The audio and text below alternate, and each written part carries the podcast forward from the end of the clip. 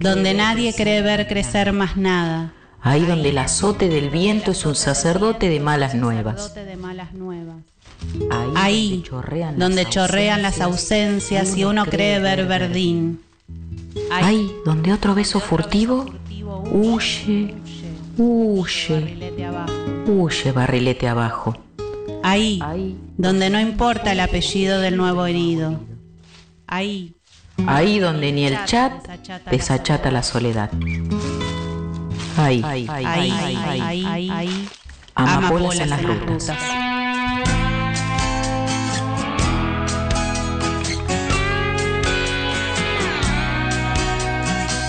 Hay un cisne en un sapo, en un escarabajo que vuela hacia mí. Yo te puedo ver, y sin miedo. Hay una bailadora que danza en el fondo de un pozo sin fin. Yo te puedo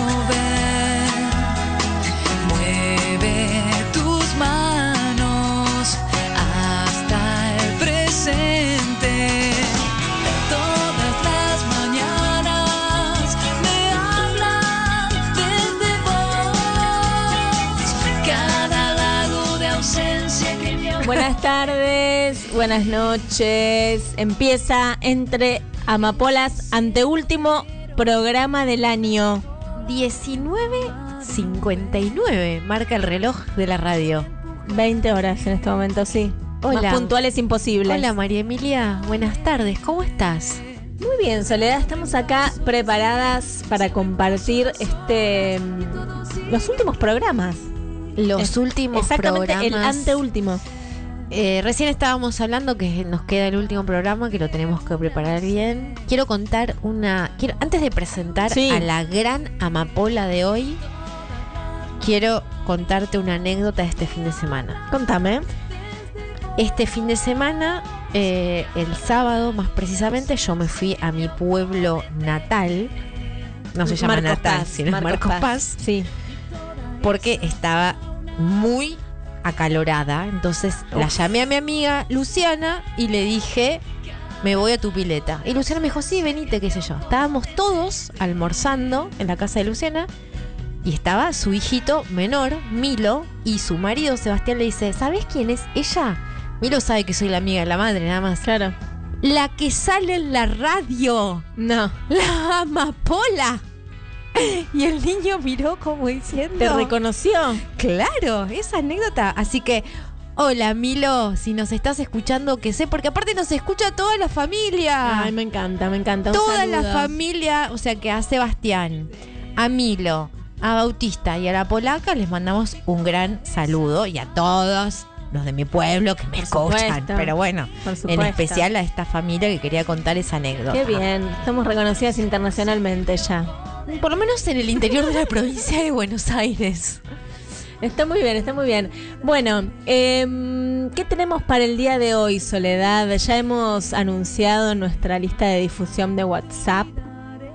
Siempre mandamos un mensajito unos minutos antes para, para avisar, ¿no? ¿Quién va a ser la amapola de hoy? Para avisar que estén atentes y se conecten a la radio.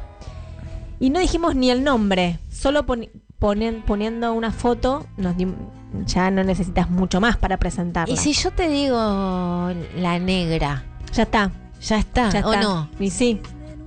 Te digo, La tucumana. La negra, tucumana, la voz latinoamericana.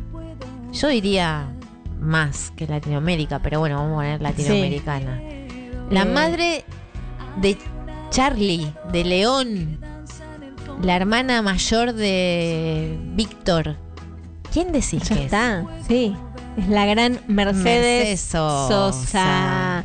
Y no podíamos terminar el año sin hablar de ella. Hablamos en el primer programa, cuando hablamos de Nenet, ¿se acuerdan? Que hablamos un poco de las mujeres en el folclore argentino. Bueno, obviamente la nombramos a la negra y dijimos algunas cosas. Hoy vamos a profundizar en su historia de vida eh, y en todos los logros que tuvo la negra eh, y toda su trayectoria, nacional como internacional, ¿no? Estuvo exiliada, volvió, bueno, hizo un montón de discos. Y como decíamos en el primer programa, ella es intérprete, no hay ninguna canción que haya escrito ella, sino que ella canta canciones de otros y de, otros otras. Y otras, sí. Y con unas versiones eh, que son inigualables. Memorables. La verdad que sí. Gracias a la vida no va, no va a haber otra canción cantada. Y la cantaron un montón.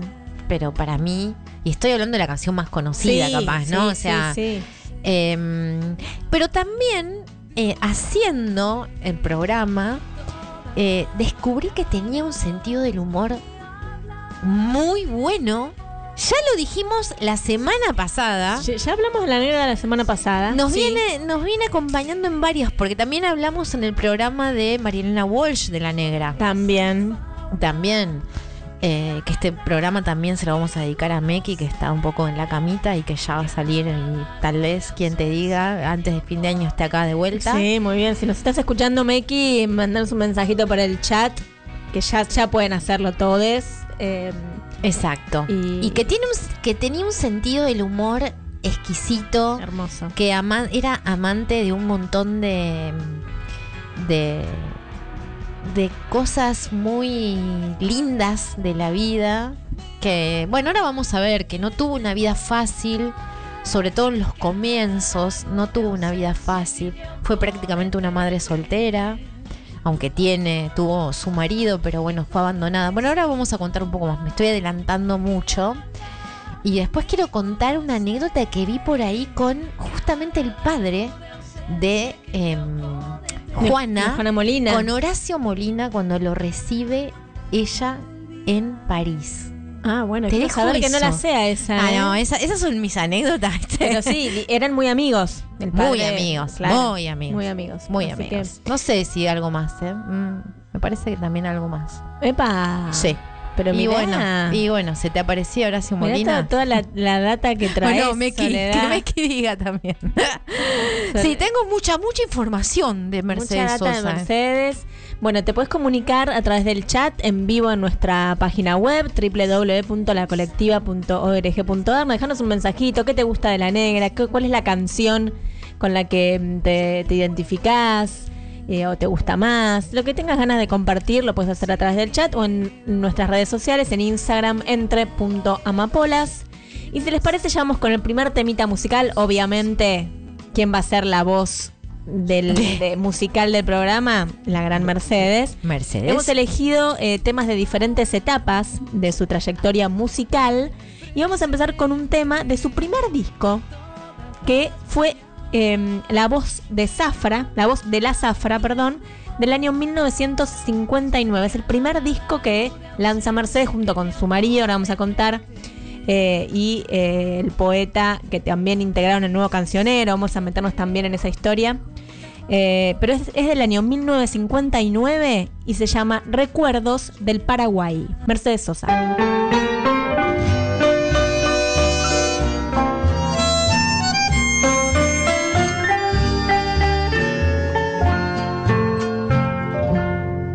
Noche de jazmín, noches nunca iguales. Arpa guaraní, voz del corazón. Porque fui feliz en sus naranjales. Hoy te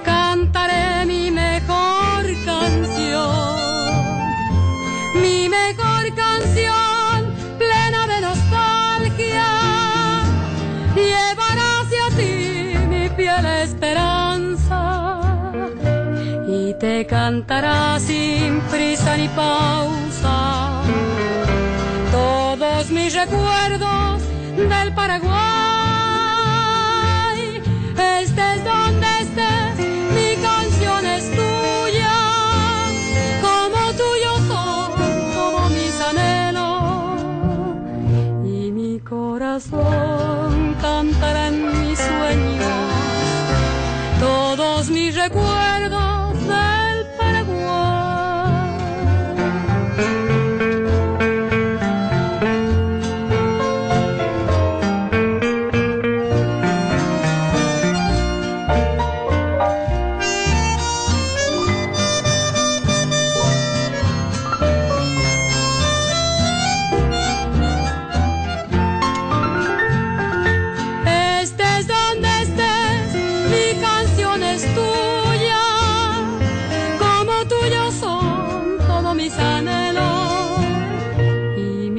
corazón cantará en mis sueños todos mis recuerdos del.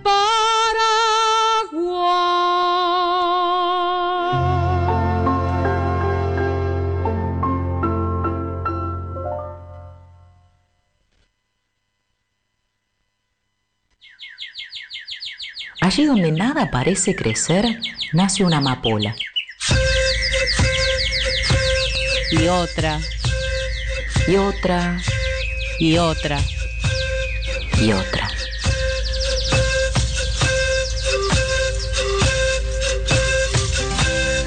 Entre amapolas. Nos multiplicamos. Nos queremos libres. Nos queremos libres.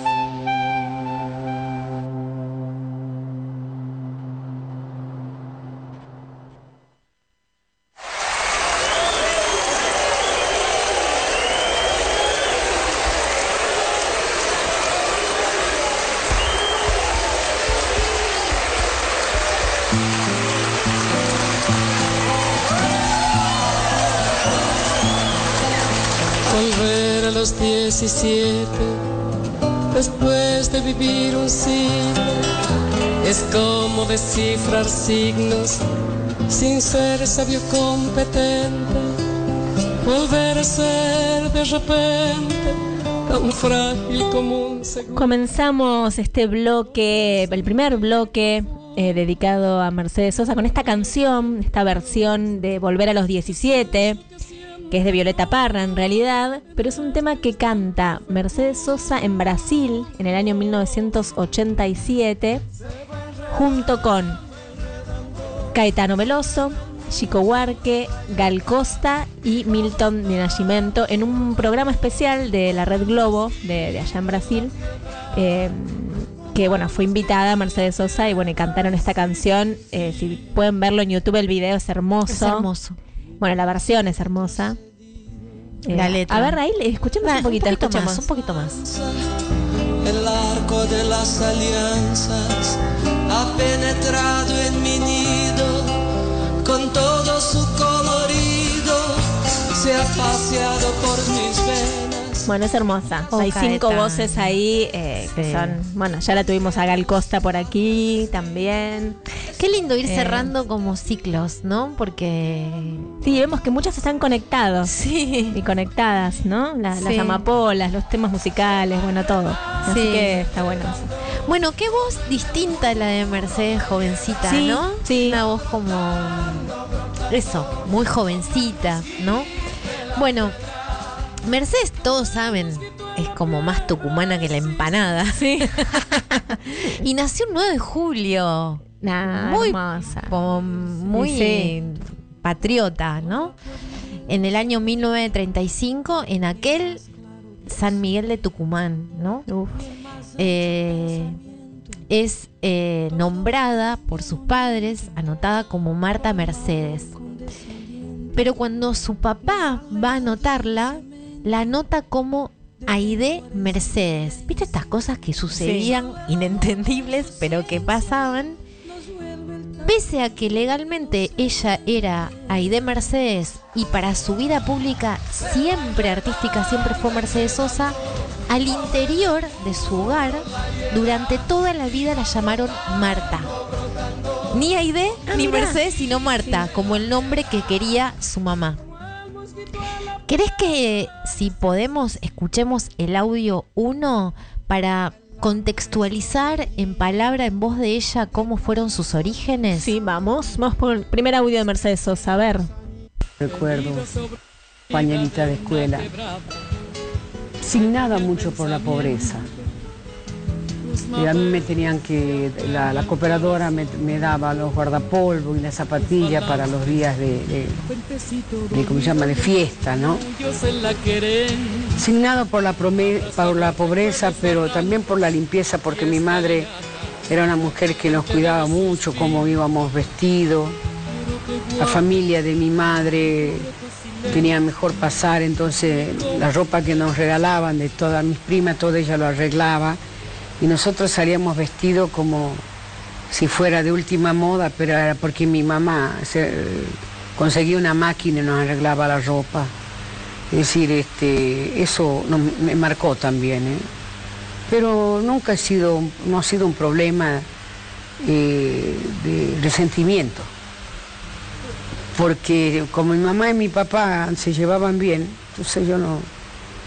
Comprendí que hay gente que nace pobre y otra que nace rica. Lo comprendí ahí. Y nosotros habíamos nacido en la parte de, ser pobre, de verlo sufrir a veces a mi papá, un año nuevo que no llegaron los reyes, que mi papá me tuvo que explicar que por la lluvia no llegaban los reyes. Y esa noche hubo una tormenta que casi se lleva a Tucumán.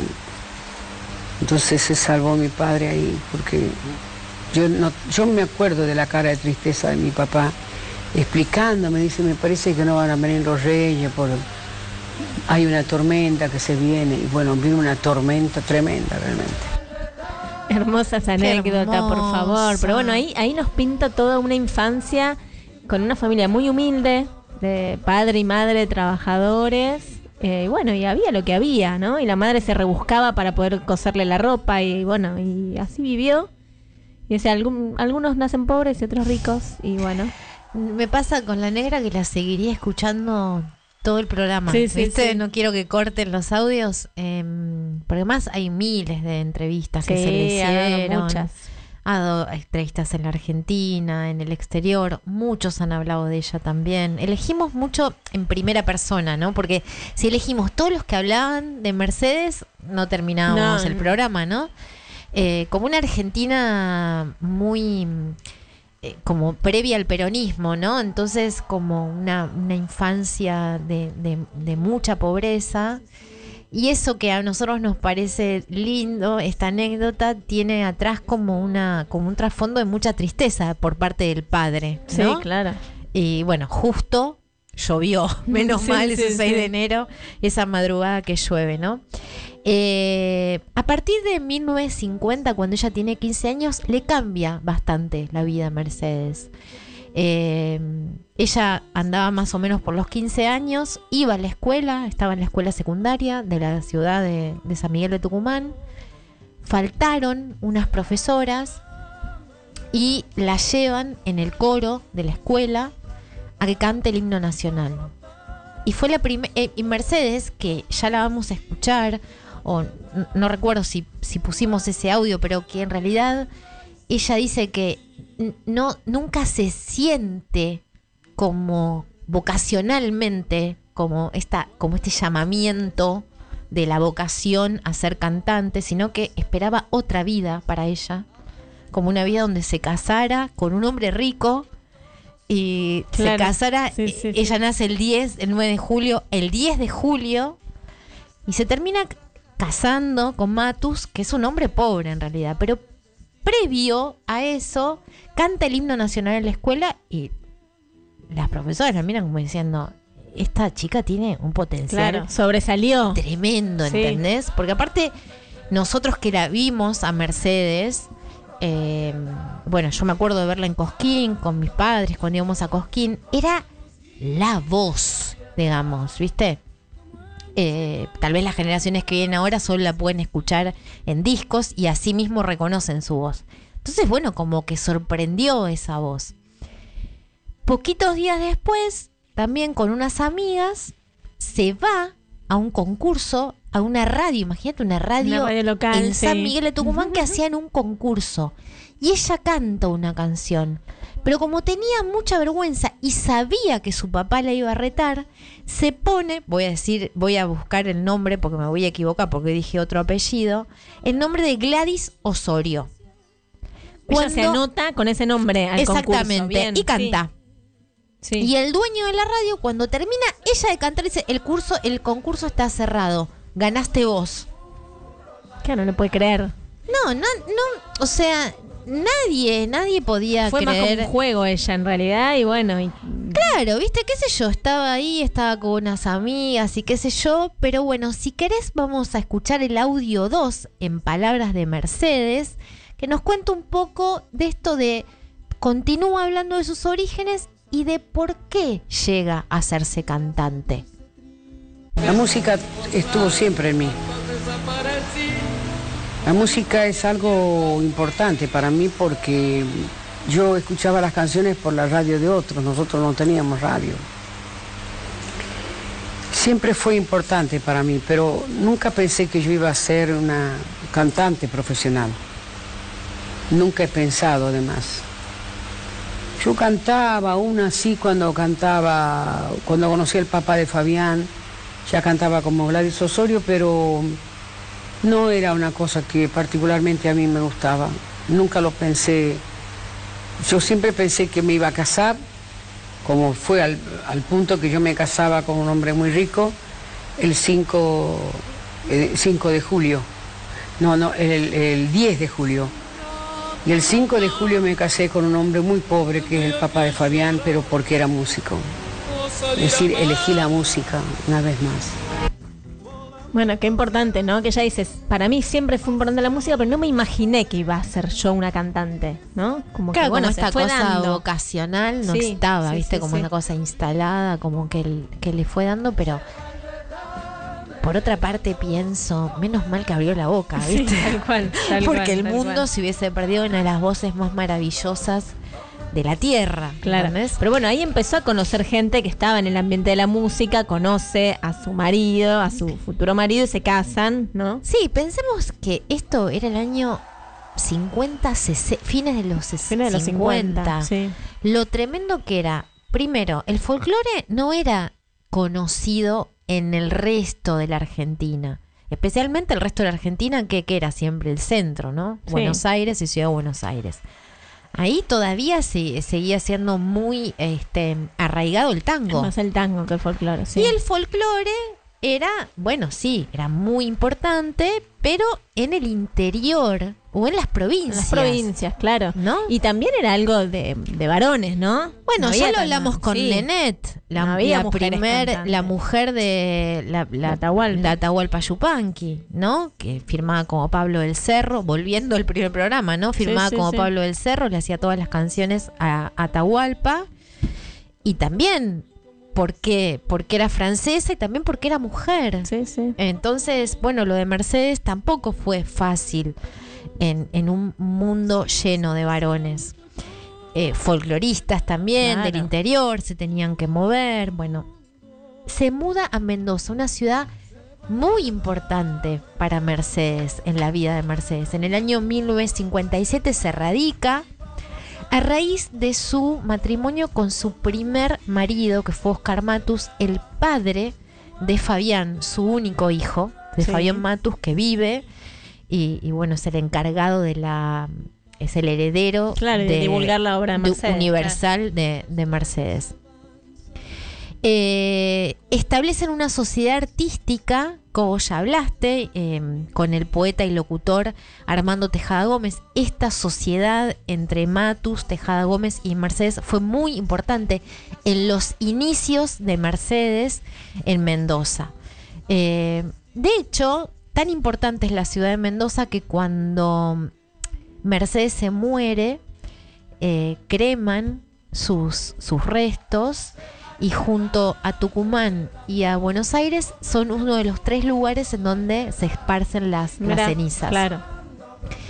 Eh, bueno, como ya dijimos, eh, en 1959 Mercedes Sosa lanza su primer álbum, que justamente el, el álbum Del es primer tema del que primer pusimos, tema sí. que, que nosotros pusimos. Y muchos de los, de los de los temas están escritos por, por Matus y, y por- Tejada y Gómez. Tejada Gómez. Exactamente. Claro, interpretados por porque van a fusionarse los tres y van a hacer un movimiento cultural y folclórico muy importante en la Argentina que se llama Movimiento del Nuevo Cancionero, que también un poco vamos a refrescar ahora escuchando en el audio 3 a Mercedes y recordando también lo que hablamos cuando hablamos de la primer mujer de, la, de, Nenet eh, en el programa de, de Nenet.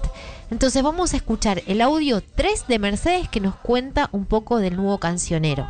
El padre de Fabián fue muy importante en mi vida, que nosotros fundamos junto con Tejada Gómez el movimiento del nuevo cancionero en, en el círculo de periodistas de, de- Mendoza. Este movimiento, de- desgraciadamente yo no le puedo mostrar a ustedes, está escrito por Armando, pero el pensamiento en realidad para fundar este movimiento vino de Matos. Y eso lo dijo Tito Francia muy bien hace dos meses cuando estuve en Mendoza yo, ¿no?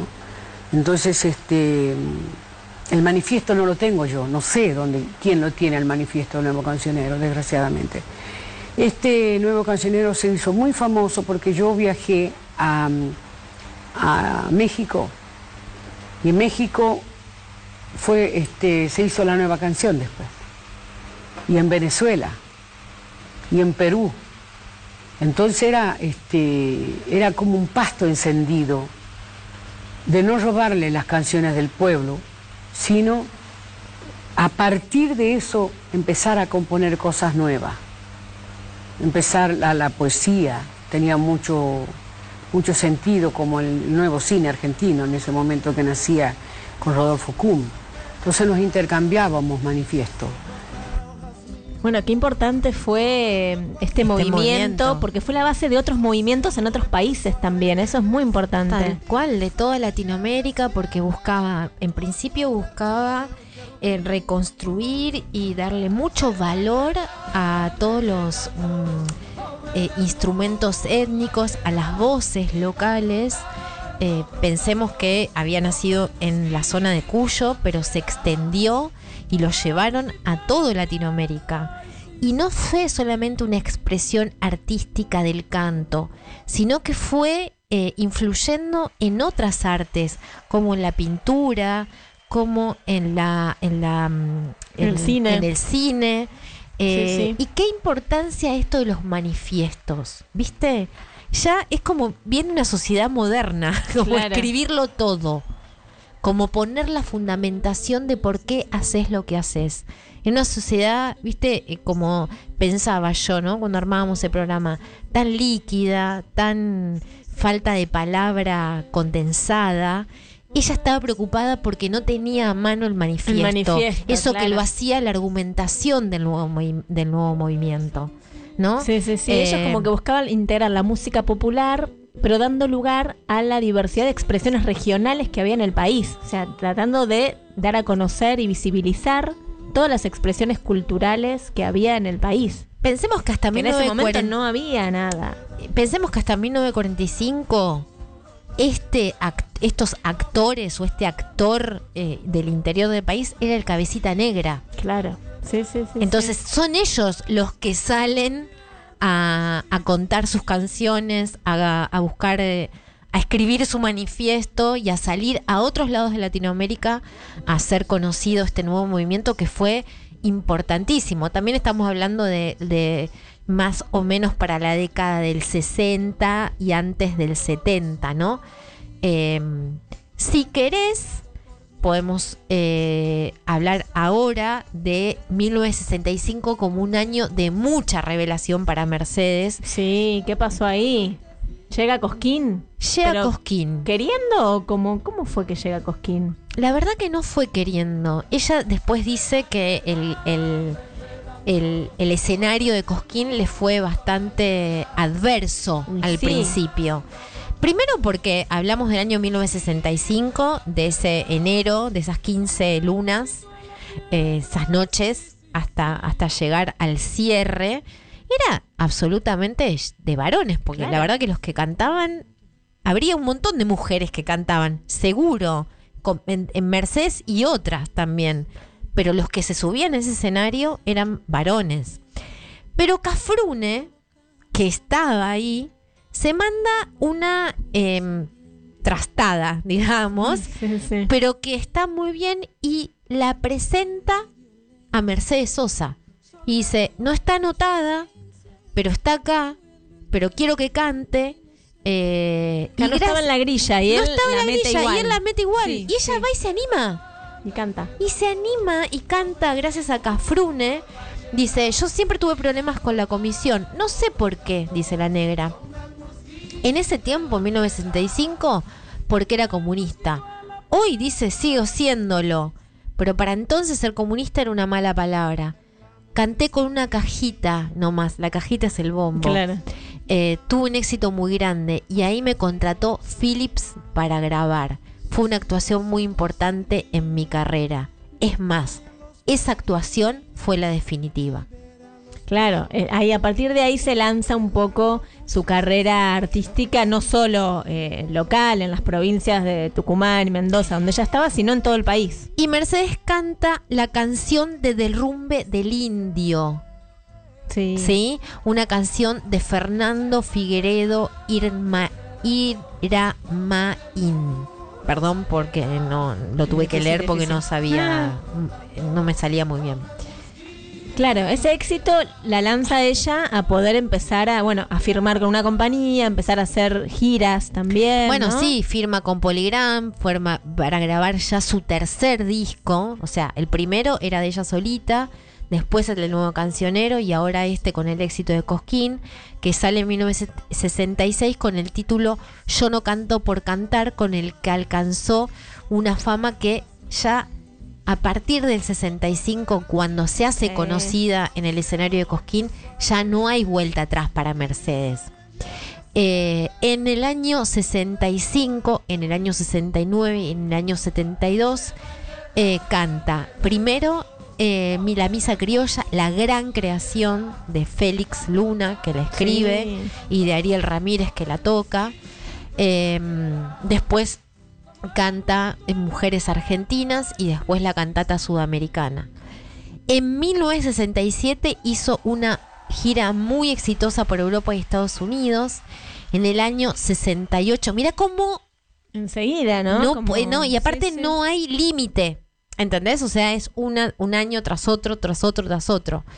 En 1968 lanza con sabor a Mercedes, con sabor a Mercedes Sosa, con la Añera eh, de Arsenio Aguirre y Atahualpa Yupanqui y Al Jardín de la República, esa canción tan hermosa Sí. de Virgilio Carmona, eh, un tema dedicado a Tucumán, que es por supuesto su provincia natal, con el que siempre está identificada. Después, en 1970, incluye en su disco El Grito de la Tierra la canción Con Todos de Armando Tejada Gómez y César Isela.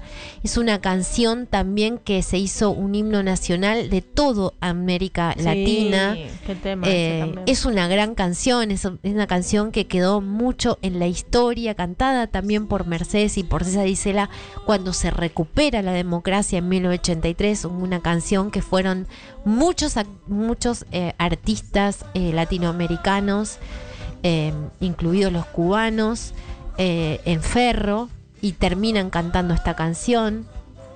Después, la cantautora Violeta Parra se inspira en el canto de Mercedes Sosa y crea Gracias a la Vida.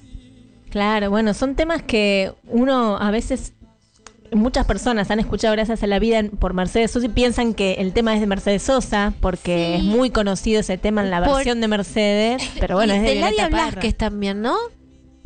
Si no la canta Ladia Blasquez también, Gracias a la Vida. Yo también la tengo por Sí, Mercedes y por Ladia también. Puede ser, sí, sí, sí. Eh, Canta muchas canciones de Violeta Parra, Mercedes. sí, sí. Ya vamos a, ahora vamos a escuchar una más. Exactamente. Eh, en la primavera del año 69, recién estamos en el 69, ¿eh? realiza su primera presentación en Chile, simultáneamente graba un disco eh, que está dedicado a dos autores chilenos, el lado A, con Gracias a la Vida y otras canciones que se lo dedica a Violeta Parra, y el lado B, otro gran, gran cantante y autor tan querido chileno, que es Víctor Jara con Te Recuerdo Amanda. Claro, otro tema. Ahora que hace Otro muy tema. poquito se murió Pablo eh, Milanés, eh, Sí, también recuerdo, ¿no? En el año 72 lanzó Hasta la Victoria con temas de Valderrama y La Arenosa, de Leguizamón y Castilla y los hermanos de Yupanqui. Iba haciendo versiones de grandes temas, ¿viste? dice- uno Como habla de sí. Leguizamón, del Cuchi Leguizamón, de Yupanqui, de Sí. Violeta, de Víctor Jara.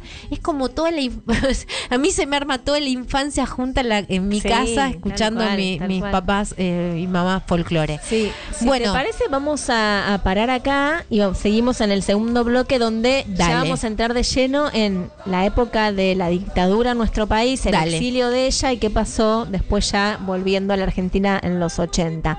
Nos vamos a ir con un tema eh, que es de Violeta Parra, que se llama La Carta, y luego vamos a explicar un poquito qué pasó con ese tema que Dale, fue tan, sí. tan particular en la vida de, de Mercedes. Es del año 1971, ella lo graba en un disco homenaje a Violeta Parra, y se llama La Carta.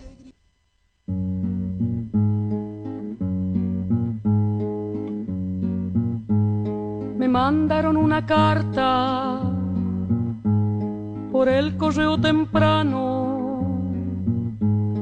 En esa carta me dicen que cayó preso mi hermano. Y sin compasión con grillos por las calles lo arrastraron. Sí.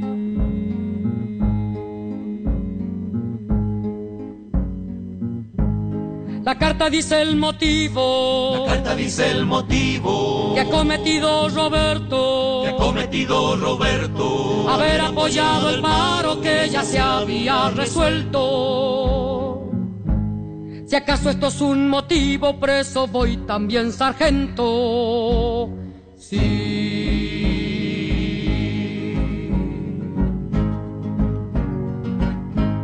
Yo que me encuentro tan lejos, esperando una noticia. Me viene a decir la carta que en mi patria no hay justicia. Los hambrientos piden pan, pero molesta la milicia. Sí.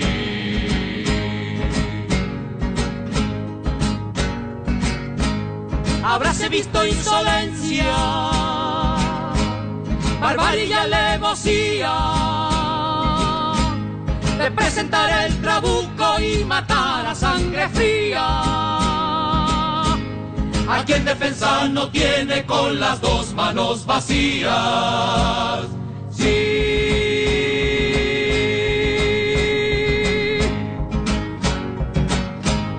La carta que me mandaron me pide contestación. Pido que se propale por toda la población. Que el león es un sanguinario en toda generación. Sí. Por suerte tengo guitarra. Y también tengo mi voz.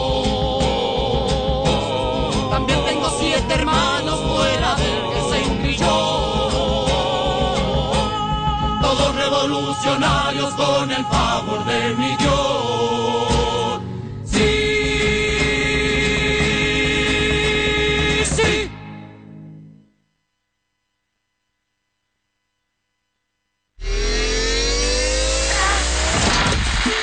Radio La Colectiva. FM 102.5. Construcción participativa. Comunicación alternativa.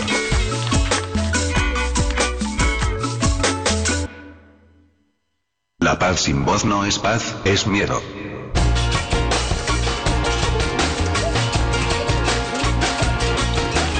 Algo quedó sin decir. Una calma tensa. Palabras negadas. Quietas. La paz sin voz no es paz. Un pueblo callado sin escuchar. La paz sin voz no es Un gran olvido. Recuerdos tardíos. La paz sin voz no es paz. Ahora qué decimos. Ahora que gritamos, Ahora que quebramos un silencio, de todos los silencios, sabemos que la voz, que la voz- las voces deben hablar, deben hablar. nunca temer, sin esperar. La, La colectiva. colectiva. La paz sin voz no es paz, es miedo.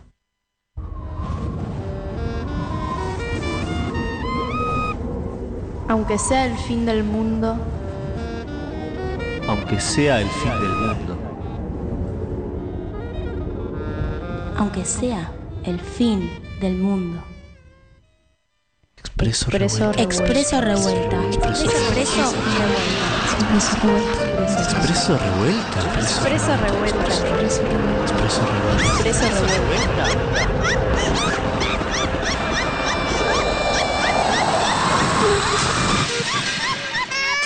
Expreso Revuelta, todos los jueves de 21 a 22. ¿Por dónde? Por la colectiva. Soy Fernando Miranda, me quería sumar al proyecto Arco Violeta, en lo cual queremos prevenir, visibilizar y concientizar sobre la violencia de género y los femicidios. En el fútbol, los varones decimos basta. Desde la colectiva también decimos Vivas las queremos. Estás escuchando La Colectiva 102.5. Estás escuchando Entre Amapolas, sembrando historias para que florezcan deseos. Que se descubran todos los secretos que habiten siempre tierra fértil. Yo soy, yo soy, yo soy.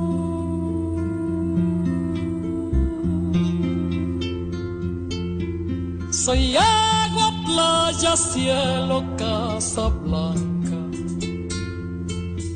Soy mar Atlántico, viento y América. Soy un Ay, cómo me gusta esta canción a mí. Ya la habíamos Sí. pasado en el primer programa, la pusimos de cortina ahora. bueno, eh, seguimos con Mercedes Sosa. eh, y lo que no habíamos comentado es que en el 65, un poco de su vida personal, eh, su esposo la deja, la abandona y la deja sola con su hijo. Esto es antes de que El ella padre de en Cosquín. Matus. Claro. Y ahí Mercedes empieza con una situación económica bastante complicada, obviamente, madre que queda sola para nada, poder eh, Sí, bancar su carrera y su hijo, ¿no? Pensar en un artista popular. Claro. o sea, no tenía un mango. Sí, sí, sí. No tenía un mango y tenía que salir a. Pensá que no era un horario de oficina en el que trabajaba. Claro. De 8, entonces lo dejaba en el jardín, volvía, ¿entendés? Laburaba la noche, laburaba en peñas, laburaba en lugares Sí, que sí, en sí. ese momento. Y la vida se le complicó mucho a la negra, muchísimo. Exacto. Y tenían un representante, que es Pocho. Sí, Pocho. Eh, que bueno, que en general su marido era el que tenía el contacto con el representante, ella no tenía tanto contacto, pero una vez que se separa empieza a tener otro tipo de vínculo con eh, esta persona. Eh, bueno, que después finalmente... Que termina siendo su segundo esposo, Claro, ¿no? claro, pero es que mm, años más tarde eh, muere. Pero bueno, estamos ya llegando, pasando los años 70, donde ella ahí empieza a hacer giras, como veníamos diciendo, eh, canta con diferentes artistas, hace gira por España, por Europa, por Estados Unidos, bueno, eh, donde se populariza a nivel internacional, digamos. Eh, tenemos un cuarto audio. Eso te iba a que decir. donde habla un poco de su vínculo con Pocho y el exilio. Ahí empieza, nos da como el pie para hablar eh, qué pasa eh, con Mercedes Sosa y el exilio. Vamos con el cuarto audio. A Pocho lo conocí, él era representante mío, pero yo no lo veía. Yo no lo veía porque el que, que más trataba con él era Matus. Y después cuando Matus me dejó, yo tuve que empezar a, verlo a Pocho. Tenía que aferrarme a Pocho como un salvavidas realmente. Porque tenía mi hijo y estaba muy sola. Y, y mi carrera estaba empezando a andar.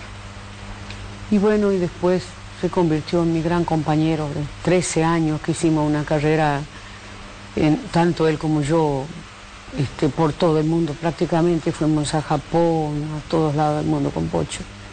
Y 13 años después se murió, murió en el año 78.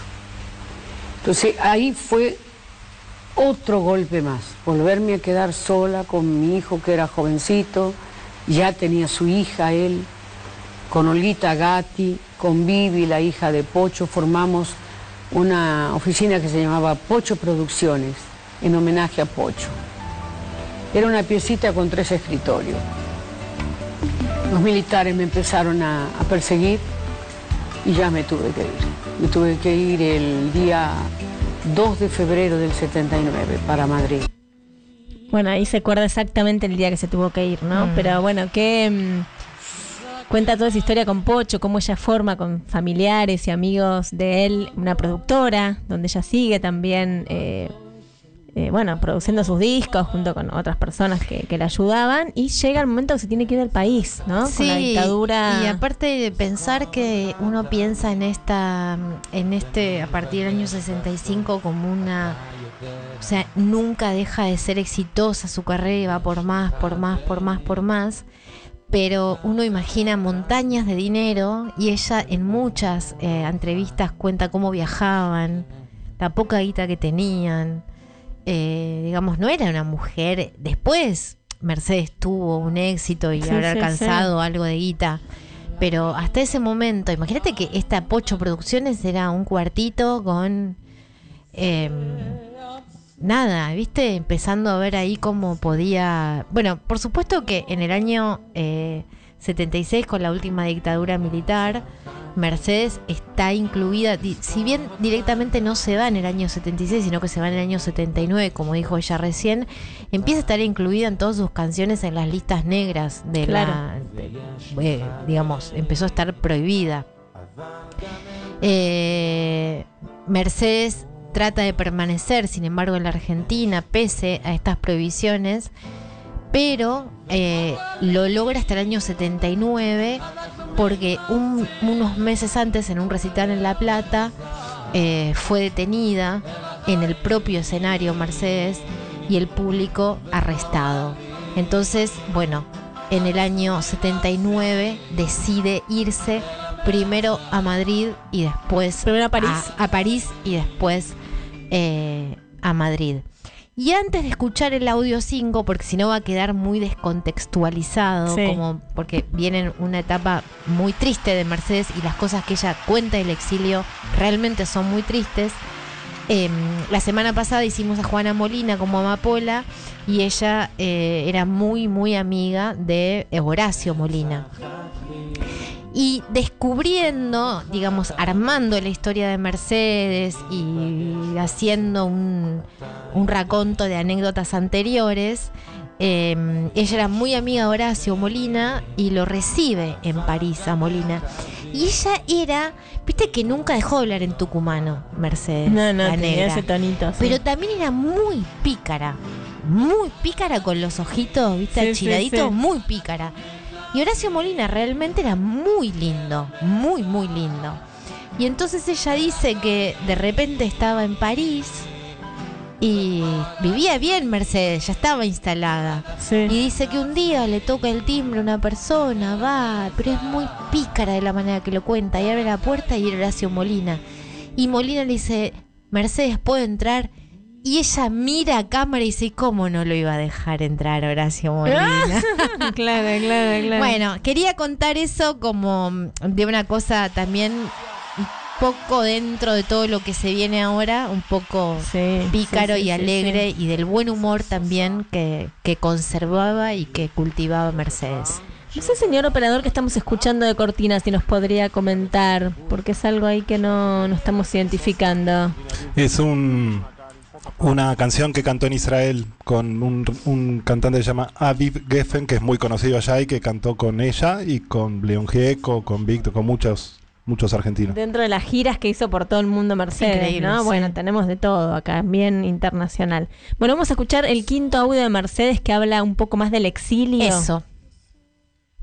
En los primeros días de enero del año 82 canté mm, en Suecia, en medio de la nieve, en la parte donde estaba árbol de Navidad, donde se dan los premios.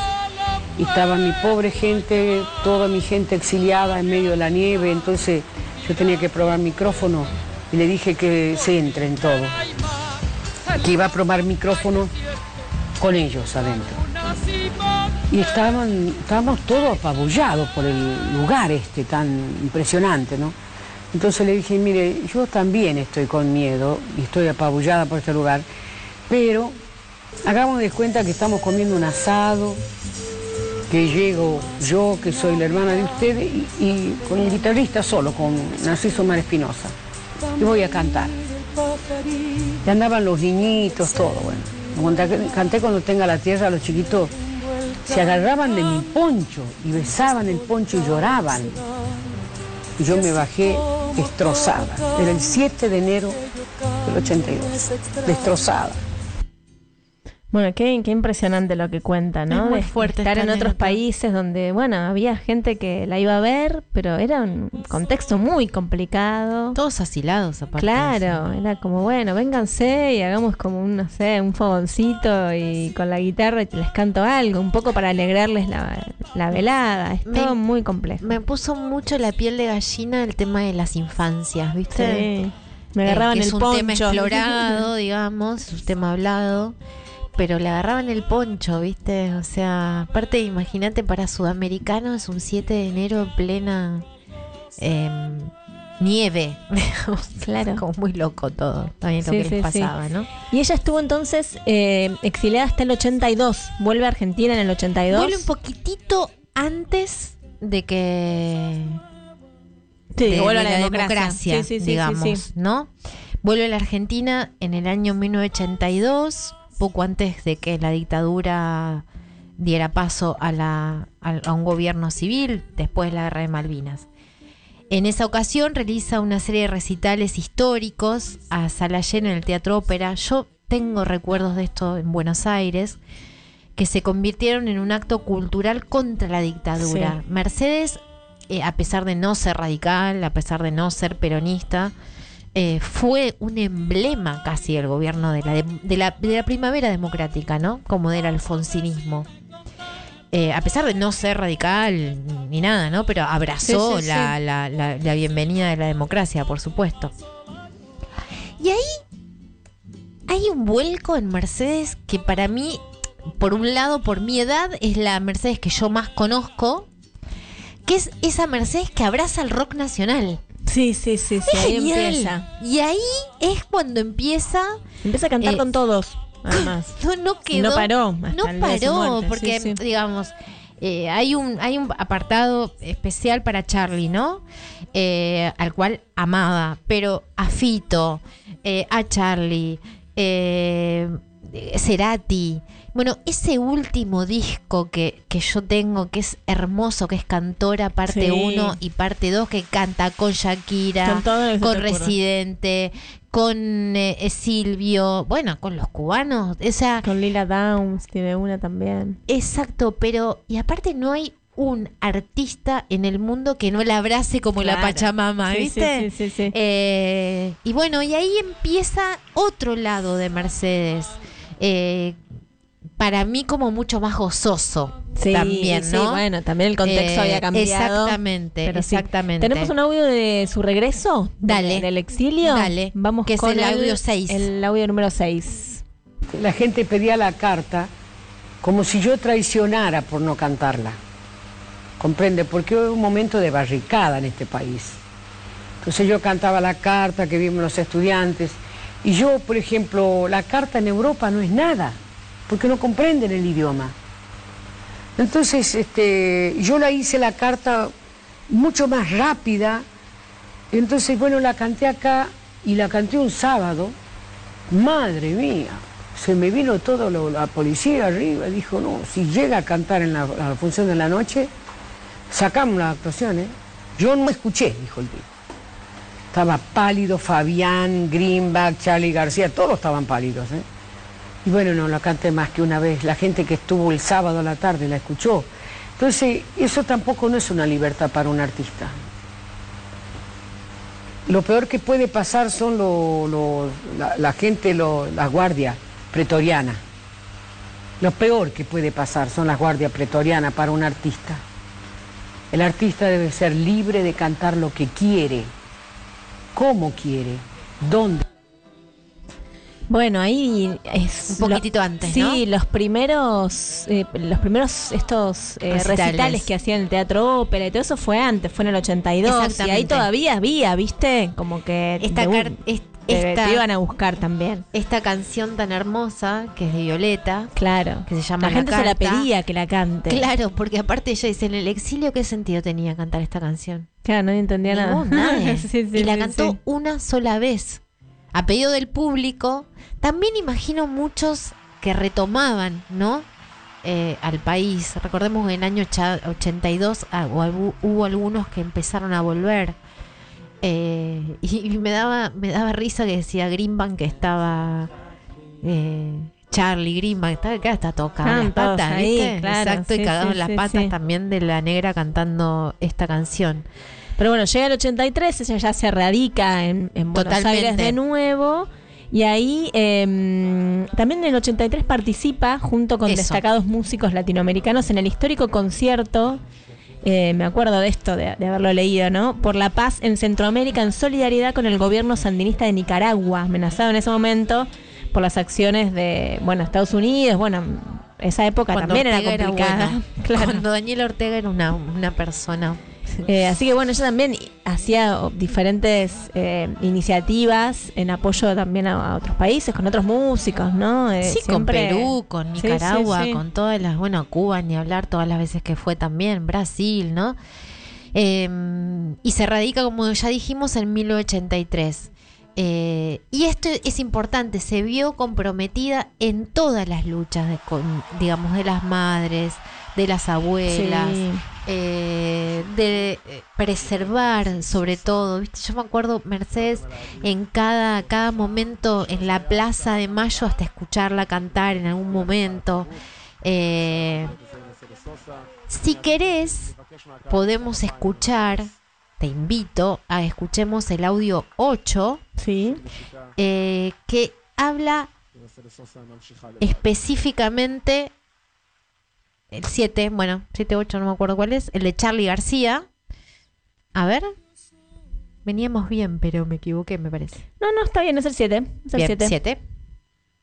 De su vínculo con Charlie. Sí, sí, sí. A ver qué nos cuenta Mercedes. Charlie García es muy inteligente, es un hombre que hay, hay momentos que él es muy, muy inteligente. Mire, cuando yo lo llevé a Cosquín, este, alguna gente se vino arriba como si Charlie García fuera una peste humana. Entonces, este, García ha estado maravilloso esa noche en Cosquín. Y resulta de que mm, hay gente que siempre habla mal de García y todo, entonces le digo, ¿qué es lo que no te gustó? Me dijo que había gente que tenía los anteojos negros dentro de los ojos. Había gente que tenía anteojos negros de torturadores dentro de los ojos. Es decir, solamente un genio como él, cuando está bien, puede decir una cosa así. Eso es una genialidad realmente. Y generalmente cuando usted, cuando él está muy bien, usted lee cosas de él que son cosas que hay que anotarlas. Hay que anotarlas, porque son extraordinarias. Y entonces eso me une a Charlie García. Mi admiración como músico y mi cariño hacia él, el respeto que él tiene por mí, que es muy grande, así como yo tengo por él. Porque si hay algo que Charlie tiene por mí es respeto y yo siento por él igual. Bueno, qué vínculo, ¿no? Charlie con Mercedes Sosa. Ella cuenta que lo, lo lleva él a Cosquín. Esto fue en el año 1997. Me acuerdo. Aparece Charlie en Cosquín. ¿Vos te acordás? Yo sí no, me la verdad que no. Y bueno, la gente no lo miraba muy bien. Como diciendo, bueno, ¿qué hace Charlie acá? Además no era una época buena Charlie. Claro. Eh, así o sea, que... no era una época de Charlie estaba bastante fisura. En Sí, ese sí, momento. sí. Entonces había muchas discusiones entre que sostenían que esa música no tenía que estar ahí. Bueno, ella hacen, hacen varios temas eh, dentro de, de, de- de- de Cosquín. Y el mismo año graban el álbum Alta Fidelidad, que está enteramente dedicado a canciones de Charlie, cantadas por Mercedes Sosa, otro gran, otro gran álbum también. Pero bueno, tienen ahí un vínculo que, bueno, que siguió hasta el momento que Mercedes fallece, ¿no? Pero con Charlie, con Fito, con León, como con Con esos- todos sí, ellos, con sí, Víctor, sí, con todos, pero me interesa, nos interesaba mucho la parte de Charlie porque mm, es como el- la gran voz del rock nacional junto a la gran voz de la Argentina, digamos. Sí.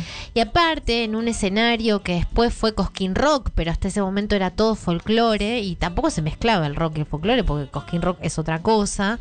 Eh, Charlie, eh, más o menos esa época es la época que Charlie se tira a la pileta Ah, desde mirá, el no noveno acuerdo. piso, Claro, sí, ¿no? sí, que Charlie iba hacia hace, eh, eh, eh, viste recitales y se iba y se bajaba los lienzos y yo qué sé y que Mercedes lo agarre viste en esa mano esa ese abrazo que le hace. Hay un montón de fotos hermosas de ella abrazándolo, Sí. del cariño y sobre todo del respeto mutuo, que me parece que eso la hace, los, lo- los hace, les hace los dos muy, muy, muy grandes. Sí, sí, sí. Bueno, en el año 2009, poquito antes que ella fallece, eh, ella hace este, esto que decíamos, este doble álbum, Cantora 1 y 2, Ay, y sí. Cantora Un Viaje Íntimo, donde se da el lujo de cantar.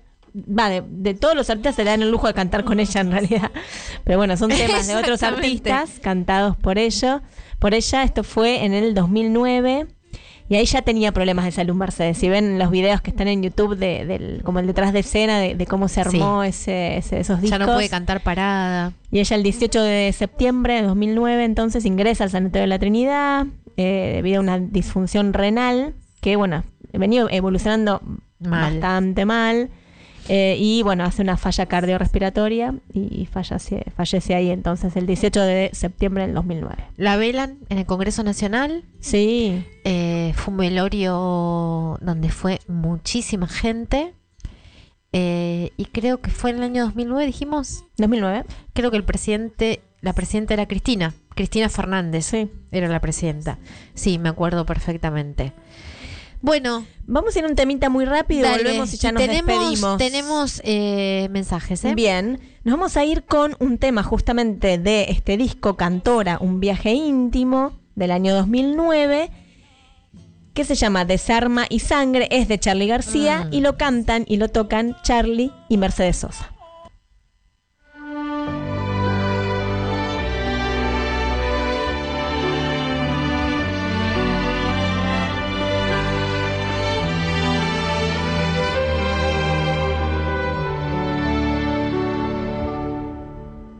Tu tiempo es un vidrio, tu amor un faquín, tu cuerpo una aguja, mi mente un tapiz. Si las sanguijuelas no pueden herirte, no existe una escuela que enseñe a vivir.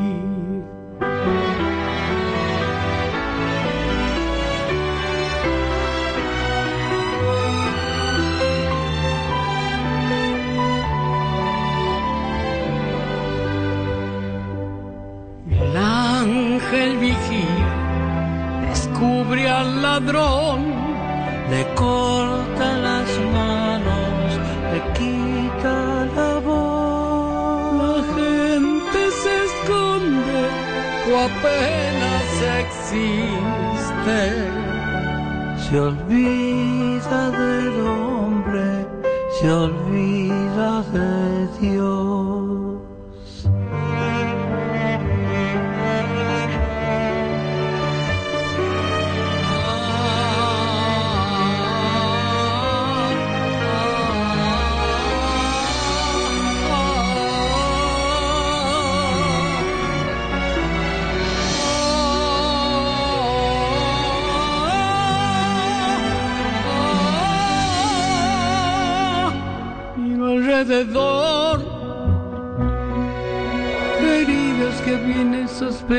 Sospechas que van y aquí estoy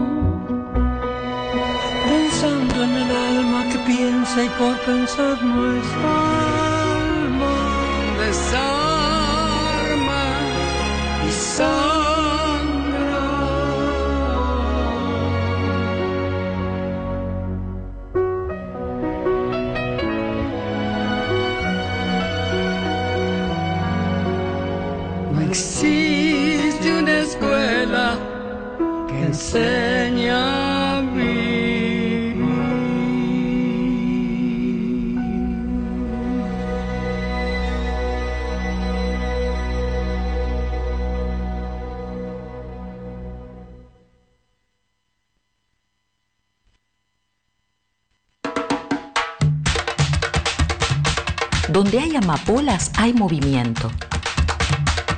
Solo crecen en suelos revueltos. Donde hay mujeres Donde hay mujeres, hay resistencia. hay resistencia.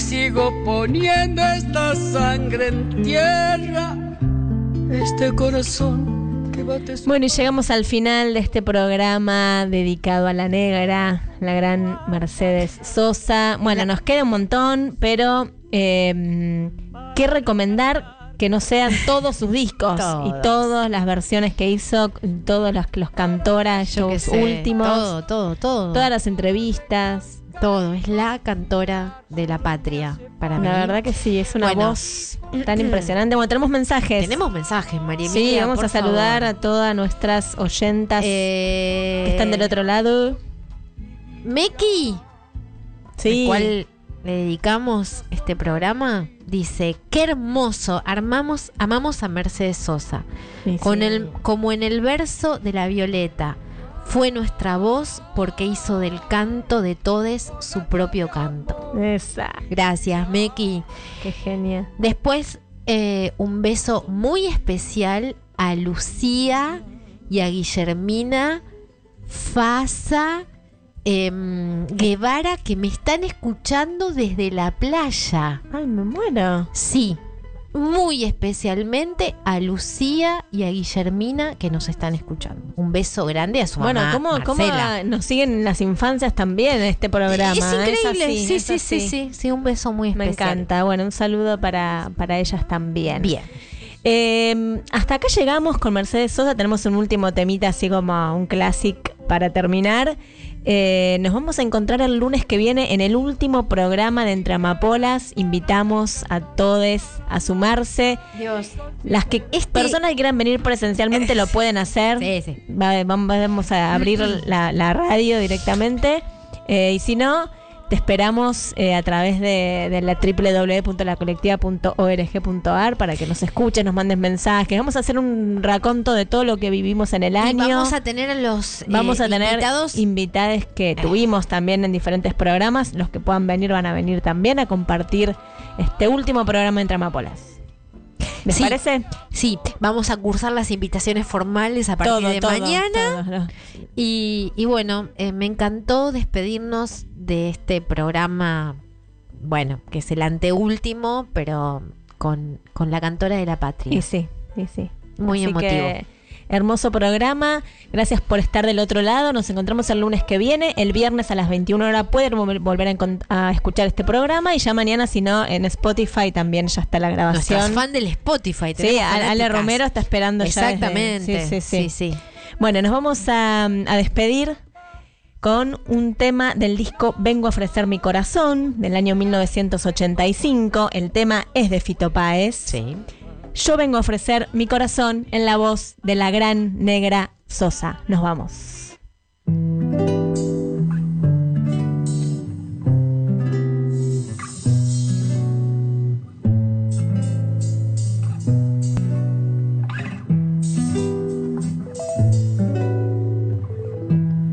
¿Quién dijo que todo está perdido? Yo vengo a ofrecer mi corazón. Tanta sangre que se llevó el río. Yo vengo a ofrecer mi corazón. No será tan fácil ya sé qué pasa. Será tan simple como pensaba. Como abrir el pecho y sacar el alma. Una cuchillada de amor. Luna de los pobres siempre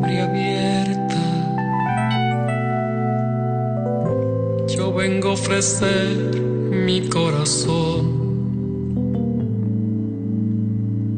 como un documento inalterable. Yo vengo a ofrecer mi corazón y uniré las puntas de un mismo lazo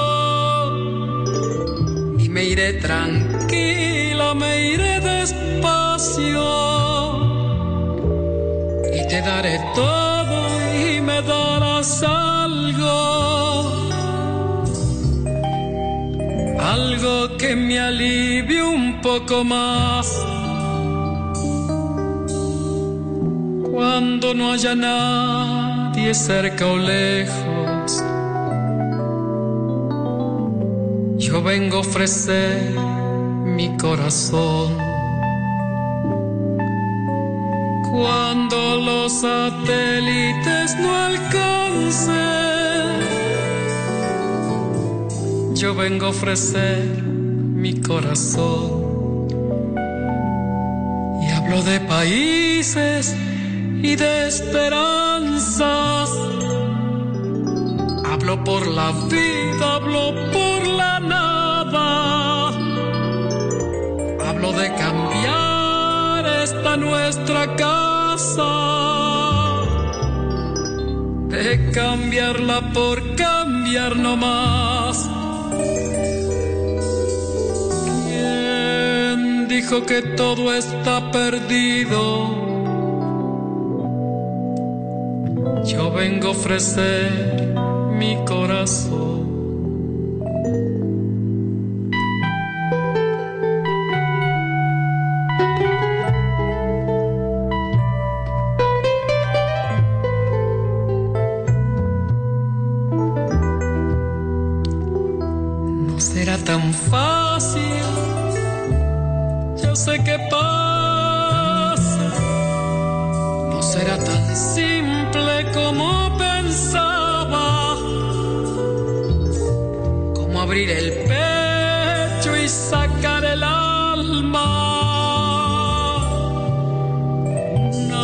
Cuchillada de amor.